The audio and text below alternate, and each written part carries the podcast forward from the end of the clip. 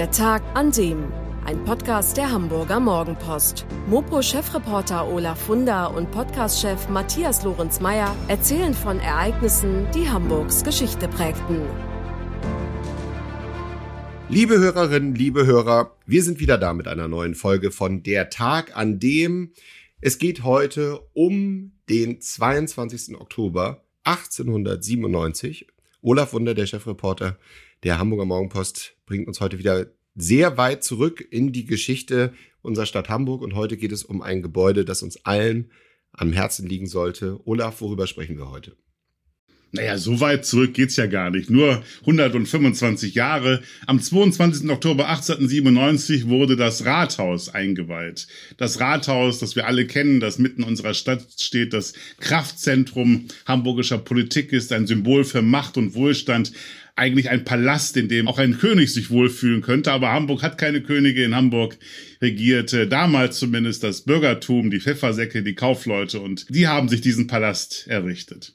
Genau, wir haben das Rathaus auch in unserem Podcast immer mal wieder schon von der Seite gestriffen, nämlich beim großen Brand 1842. Wir haben auch immer schon wieder darüber gesprochen, dass es eine längere Zeit gedauert hat, bis es dann endlich so steht. Und ich bin der Meinung, dieses ist wiederum eine Folge, wo man unseren Hörern eigentlich nur raten kann, sich jetzt am Samstag, nämlich dem 15. Oktober, auf jeden Fall die Printausgabe der Morgenpost zu kaufen, denn du zeigst wieder tolle Bilder, nicht wahr? Oh ja. Vor allen Dingen von den Absurditäten, Skurrilitäten, den geheimnisvollen und grotesken rund ums Rathaus. Darum geht es nämlich. Ich erzähle natürlich die Geschichte, wie es überhaupt dazu gekommen ist, dass dieses Rathaus gebaut werden musste. Und du hast es ja schon angedeutet, darüber haben wir ja auch schon häufiger gesprochen. Der Stadtbrand 1842 ist natürlich die Ursache. Wir zeigen, dass es dann sehr lange, wie du schon sagtest, gedauert hat, bis wir ein neues Rathaus bekamen, was daran unter anderem lag, dass sich die Hamburger Stadtväter der Hamburger Rat nicht einig werden konnte. Erstens, wo das Hamburger Rathaus eigentlich genau stehen sollte. Und zweitens, denn es hat ja vorher woanders gestanden, das vorhergehende, das 1842 abgebrannt ist. Und zweitens, wie es denn eigentlich aussehen sollte. Es gab nämlich zweimal Architekturwettbewerbe. Insgesamt wurden bei diesen zwei Wettbewerben um die 200 Entwürfe eingereicht.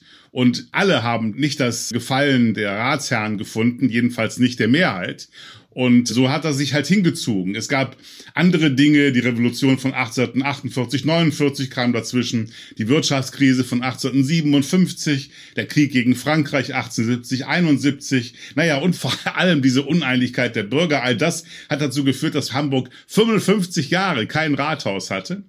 Und erst der Hamburger Baumeister Martin Haller, der hat 1880 dann die Initiative ergriffen, nachdem diese beiden Architekturwettbewerbe ohne Ergebnis, also mit Siegern, aber ohne realisierte Entwürfe vonstatten gegangen sind. Der hat dann die Initiative ergriffen. Der Martin Haller, ein sehr berühmter Hamburger Baumeister, hat eine Reihe namhafter Kollegen um sich geschart, den sogenannten Rathausbaumeisterbund. Und die dann zusammen, die Architekten, haben einen Entwurf ausgearbeitet, der den Ratsherren dann endlich gefallen hat. Und das wurde dann umgesetzt. Dann vergingen nochmal viele Jahre. Wie gesagt, 1880 wurde dieser Rathausmeisterbund gegründet. Dann mussten erstmal 4000 bis zu 16 Meter lange Eichenpfähle in den Boden gerammt werden, den sumpfigen Untergrund. Dann begann Maurer damit endlich das 1100 Meter breite Gebäude in die Höhe zu ziehen. Gibt tolle Bilder von der Baustelle. Immer mal zwischendurch geriet dann auch der Bau noch in Stocken. Es gab einen Bauarbeiterstreik 1889. Da gab 1892 die Cholera. Da ging das alles nur noch schleppend voran. Und dann, noch bevor das Rathaus überhaupt fertig wurde, durfte einer es vorab besichtigen, nämlich, rat mal, na, das muss ein außergewöhnlicher Mensch gewesen sein, zumindest von seinem Rang nach. Ich schätze mal auf den Kaiser. Ah, du weißt einfach alles. Ja. Richtig. Wilhelm II., der durfte 1895 schon mal rein. Zwei Jahre bevor das Rathaus offiziell eingeweiht wurde und natürlich hat man Kaiser nichts abgeschlagen, das war gar nicht möglich. Die hätten ja alle den Kopf kürzer gemacht worden. Der Kaiser war 1895 gerade in Hamburg. Er war auf dem Weg zur Eröffnung des Nordostseekanals und machte auf dem Weg dahin einen Abstecher nach Hamburg und hat das Rathaus besichtigt und damit alles einladend dort aussah, denn es war eine Baustelle. Da haben sich die Stadtväter bei der Kunsthalle einige kolossale Ölgemälde und Plastiken ausgeliehen äh, die dann dahingestellt und mit Plüsch und Damast die noch rohen Wände dekoriert. Und schließlich haben dann auch noch 80 Senatorenfamilien Silberbesteck und Silbergegenstände der Stadt geschenkt, damit seine Majestät gebührend speisen konnte. Und der Raum, in dem das stattfand, der heißt heute, wie heißt er wohl? Der Kaisersaal. Der Kaisersaal. Sehr schön. Ja, auch danach hat das äh, Rathaus eine ziemlich wilde Geschichte gehabt, nicht wahr? Ja, da ist eine Menge passiert. Da ist Hamburger Geschichte geschrieben worden. Übrigens, bevor ich das erzähle, eine Sache, bevor ich es vergesse. Ich habe ja auch noch bis jetzt gestern, als ich den Text geschrieben habe, da habe ich das behauptet, was irgendwie jeder behauptet und was man im Internet auch überall findet, dass nämlich das Hamburger Rathaus mit 673 Räumen mehr Räume habe als Buckingham Palace. Und halte ich fest, das stimmt nicht. Oh. Buckingham Palace hat 100 und ein paar Räume sogar mehr. Also ich weiß nicht, woher diese Legende kommt. Mir hat's einer aus dem Staatsarchiv erzählt. Wunder, schreiben Sie das nicht, weil der hat nämlich meinen Text gegen gelesen. Das ist nicht wahr. Und äh, schreiben Sie nicht das alles ab, was andere auch sich offenbar schon voneinander abgeschrieben haben. Jetzt habe ich ja Angst, Olaf, um die zwei anderen Legenden, die es um Hamburg gibt. Nämlich einmal, dass Hamburg mehr Kanäle als Amsterdam und mehr Brücken als Venedig hat. Sag nicht, dass das auch nicht stimmt. Äh, habe ich jetzt nicht gecheckt, aber ich würde es auch nicht wiederholen, wenn ich es nicht vorher gecheckt hätte. Solche Sachen, die sagen sich so dahin und einer tut es, der andere beruft sich auf den und der nächste beruft sich dann wieder auf den. Ne? So entstehen Legenden. Weiß ich nicht. Auf jeden Fall, Buckingham Palace hat mehr Räume. Ist aber auch egal. Dafür ist Buckingham Palace halt nicht so schön wie unser Rathaus. Naja, eine Menge ist da passiert. Am 5. November 1918 haben die Arbeiter- und Soldatenräte die rote Fahne gehisst. Und für ein paar Wochen haben dann die Linken, die Kommunisten das Ruder in der Hand gehabt. Nicht lange. Am 24. März 1919 trat dort das erste frei gewählte Parlament Hamburgs zusammen. Das Kaiserreich war vorbei. Es gab jetzt Demokratie, Weimarer Republik. Und am 5. März 1933 war dann das mit der Demokratie schon wieder vorbei, nämlich da haben dann drei Monate später oder zwei Monate später haben die Nazis die Macht in Hamburg an sich gerissen und SA-Leute besetzten an diesem Tag das Rathaus. Und am 3. Mai 45 war dann schon wieder die Episode der Nazis vorbei. Hamburgs Naziführer kapitulierten und die englischen Besatzer zogen ins Hamburger Rathaus ein, ohne dass ein Schuss gefallen war.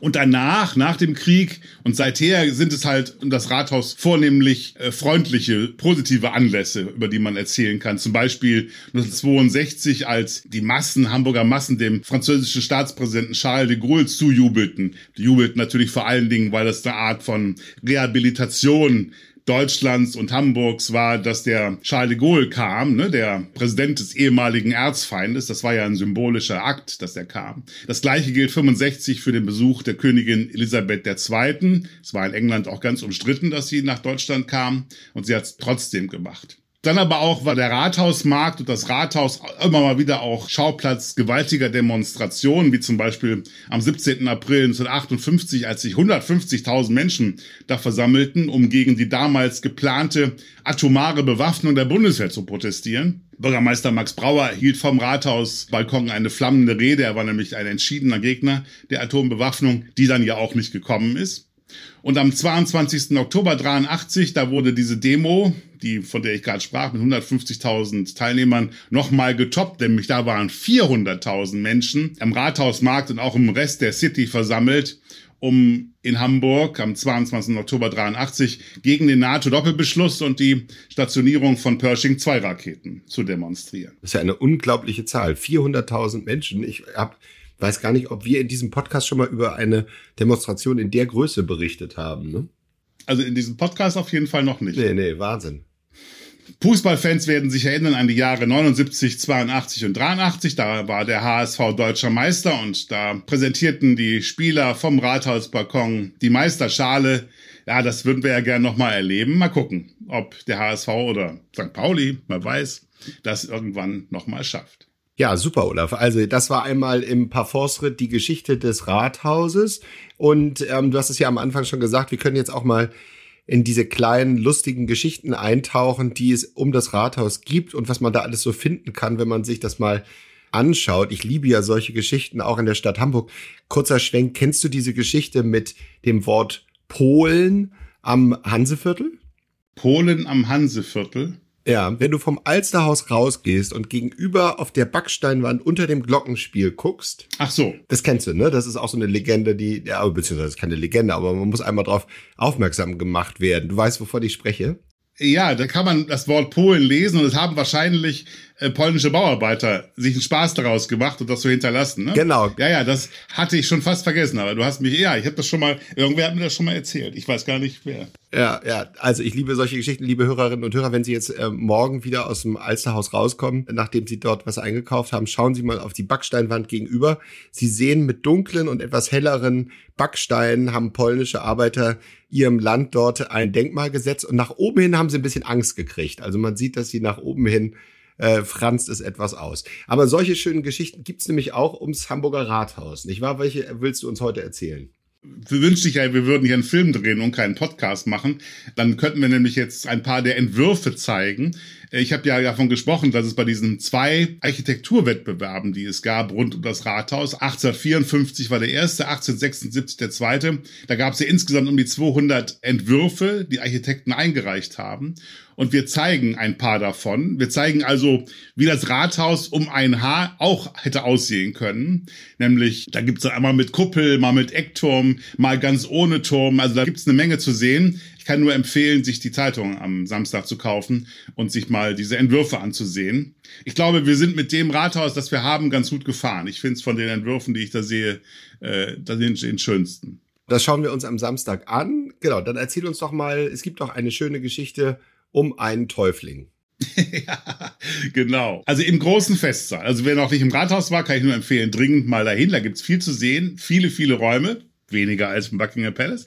So, und ein Saal, der große Festsaal, äh, da gibt's an der Wand eine Menge Gemälde. Und da gibt's es äh, ein Gemälde, das zeigt die Christianisierung der Hamburger Bevölkerung um 900 und schieß mich tot durch den Erzbischof Ansgar.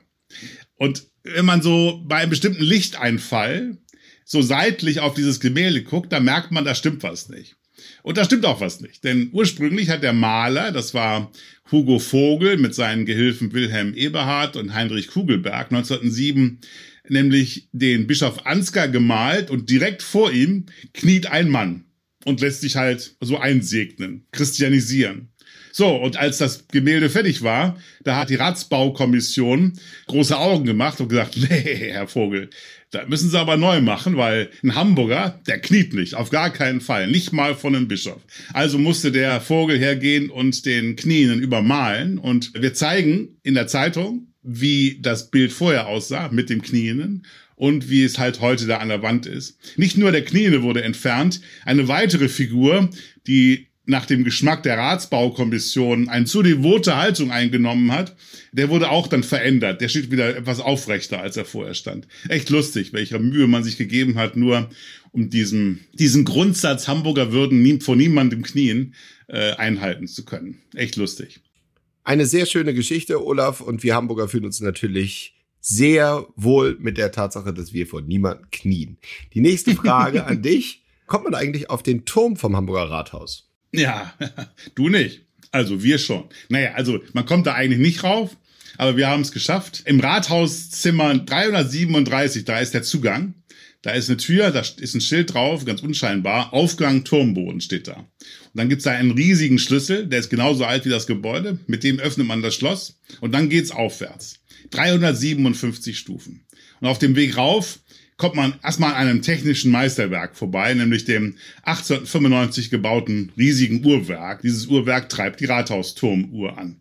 Und in 50 Metern Höhe beginnt der Glockenboden. Alle 15 Minuten wird eine Glocke angeschlagen. 30 Meter darüber befindet sich der Dachboden und ab da wird's dann ganz abenteuerlich. Eine enge Wendeltreppe aus Stahl führt dann rauf bis in die Turmspitze. Nach 101 Stufen steht man dann in einem engen Raum und balanciert auf Stahlträgern und unter schrägen Holzdecken. Und dann ist man in 110 Metern Höhe. So hoch ist der Turm. Höher geht's nicht. Sehr spannend, ja, aber das ist wahrscheinlich nicht ein Teil der normalen Führung durchs Hamburger Rathaus. Nee. Ja, wir haben noch so ein paar andere Geschichten zusammengesammelt, die du uns heute erzählen möchtest. Und zwar geht's einmal um verdorbene Sülze. Was war da nochmal los? Ja, das ist der erste Lebensmittelskandal der hamburgischen Geschichte. Am 23. Juni 1919 Da ist in der kleinen Reichenstraße, gar nicht weit weg vom Rathaus, Folgendes passiert. Ein Fuhrmann wollte ein Fass verladen, das Fass kippte um, es zerbrach und unter den Augen entsetzter Passanten ergoss sich eine breiige, stinkende, undefinierbare Masse über den Asphalt. Das Ganze fand direkt vor der Fleischfabrik Heil statt, die laut Eigenwerbung Sülze von größtem Nährwert und delikatem Geschmack produzierte. Und die aufgebrachte Menge drang dann in die Fabrik ein. Da stieß sie auf Fälle und Häute, die mit einer dicken Schimmelschicht überzogen waren. Und bald kursierten Gerüchte, wonach Katzen, Hunde und Ratten dort zu Sülze verarbeitet worden sind. Das Ganze hat die Leute deshalb so aufgeregt, weil der Erste Weltkrieg war erst ein paar Monate vorbei. Die Leute hungerten, es gab kaum Lebensmittel. Und dann hatten sie jetzt den Eindruck, jetzt werden sie noch von den geldgierigen Lebensmittelfabrikanten auch noch verarscht und über den Tisch gezogen, indem man ihnen so einen Dreck auftischt. Und das hat wirklich zu einem Volksaufstand geführt, das kann man sich heute gar nicht mehr vorstellen. Also da war die Innenstadt und vor allen Dingen der Rathausmarkt, der war schwarz vor Menschen. Die haben die Mitarbeiter der Firma dort regelrecht an den Pranger gestellt. Und als dann der Rat den Belagerungszustand ausrief, da drangen die Aufständischen sogar ins Gebäude ein und am Ende musste Berlin äh, die Reichswehr schicken, den General Paul von Lettow-Vorbeck, den ehemaligen Kommandeur der Schutztruppen Ostafrika. Und der kam dann und musste die Ordnung wiederherstellen, was er mit äußerster Brutalität tat, nämlich 80 bis 90 Menschen starben während der Sülze-Unruhen. Alles wegen eines Lebensmittelskandals. Ja, aber das ist nicht die einzige Situation, in der es lebensgefährlich im Rathaus zuging. Es wurde sogar schon mal da geschossen, nicht wahr? Ja, ja, mehrmals wurde da geschossen. Es gibt an mehreren Stellen im Phoenix und im Kaisersaal Einschusslöcher. Und es gibt, das wissen wir seit äh, dem Jahr 2012, das sogenannte Senatsbild, das Maler Hugo Vogel gemalt hat und das im Bürgermeistersaal hängt. Das hat, ein Einschussloch oder es hatte zumindest eins. Als 2012 Sanierungsarbeiten stattfanden, da haben die Restaurateure auf der Rückseite des Gemäldes eine Notiz gefunden, die Herr Vogel, der Künstler selbst verfasst hat. Und da steht, das Bild wurde in den Wirren der Revolution 1918 in den Tagen 18. bis 20. November beschädigt durch Schüsse. Und er schreibt dann, dass er das dann selber repariert hat. Also es gibt ein Einschussloch, das übrigens genau in der Brust von Gerhard Hachmann, der war dann von 1900 bis 1904 erster Bürgermeister, prangt glücklicherweise nur auf dem Gemälde in seiner Brust, nicht in der Wirklichkeit. Sehr schön, Olaf. Dann wollen wir jetzt aber noch zum Abschluss unserer Folge zum gruseligen Teil des Hamburger Rathaus kommen. Es gibt dort auch einen Totenraum, eine Totenkammer, nicht wahr? Ja, zumindest wird sie so genannt. Das ist unten in den Kellergewölben. Man muss durch Dutzende knarrender Türen durch, durch ellenlange Kellergänge. Und dann geht eine Tür auf und im Halbdunkel erspähen wir plötzlich Ritter, Könige, Senatoren, aber auch einen Fischer mit einem großen Stör im Arm und einen Bäckerjungen. Das sind ziemlich angestaubte, lebensgroße Gipsfiguren. Einigen fehlen Arme, Hände oder sogar der Kopf. Eine barbusige Schöne wurde da direkt neben einem Bischof platziert. Und dieses Gruselkabinett, das hat folgenden Hintergrund. Es handelt sich hier um die Gipsformen für die vielen Figuren, die die Fassade des Rathauses schmücken. Man hat die Gipsformen aufbewahrt. Sollte mal eine Figur an der Rathausfassade kaputt gehen, ja, dann kann man sie eben mit Hilfe dieser Gipsvorlagen halt neu herstellen. Originalgetreu. Clever. Ulla, vielen Dank. Wir sind auf dem neuesten Stand der Dinge, was das Hamburger Rathaus angeht. Alles, was man dazu optisch sehen kann, finden Sie am 15. Oktober in der Ausgabe vom Wochenende von der Hamburger Morgenpost. Viel Spaß dabei. Und ich würde sagen, Ulla, wir hören uns nächste Woche wieder. Schönen Dank. Dir auch. Bis dann. Ciao. Das war der Tag an dem Geschichten, die Hamburgs Geschichte prägten. Eine neue Folge lesen Sie jeden Sonnabend in Ihrer Mopo und hören wöchentlich einen neuen Podcast. Noch mehr Historisches aus Hamburg, wie zum Beispiel das Buch zu dieser Serie oder die Magazine Unser Hamburg, finden Sie auch online in unserem Mopo-Shop unter www.mopo-shop.de.